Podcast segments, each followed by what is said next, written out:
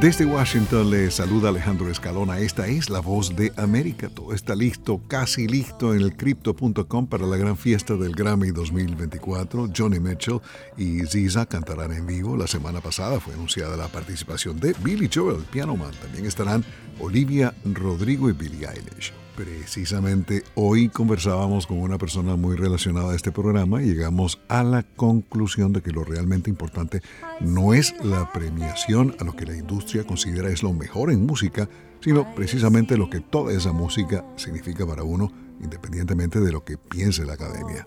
La fiesta del Grammy es en la City of Angels y mientras esperamos el domingo nos refugiamos en el recuerdo de más de 40 años de canciones de Madonna, quien en la noche del último lunes de enero volvió a tocar en el Madison Square Garden como parte de su gira Celebración, que comenzó en Londres en octubre y que termina en abril en Ciudad de México. Madonna cumple 66 años próximamente. Christopher Cross volvió a casa después de un mes en Italia, donde se presentó en el concierto de Navidad del Vaticano, invitado personalmente por el Papa Francisco.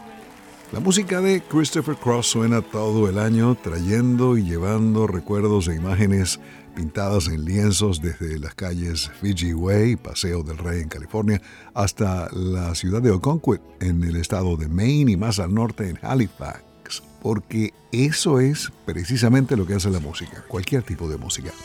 John Williams, a sus 91 años y ganador de 5 Oscars, recibió su 54 postulación al premio de la Academia. Este señor es la persona con más candidaturas en la historia del Oscar solo por detrás de Walt Disney, quien obtuvo 59 nominaciones. John Williams está nominado al Oscar por la banda sonora de Indiana Jones 5, la del Dial, última película de la franquicia de George Lucas y Steven Spielberg. El compositor, como sabemos, ganó el Oscar por Fiddler on the Roof, Jaw, Star Wars, E.T. y Schindler's List. Posee también 4 Globo de Oro, 7 BAFTA y 23 Grammy.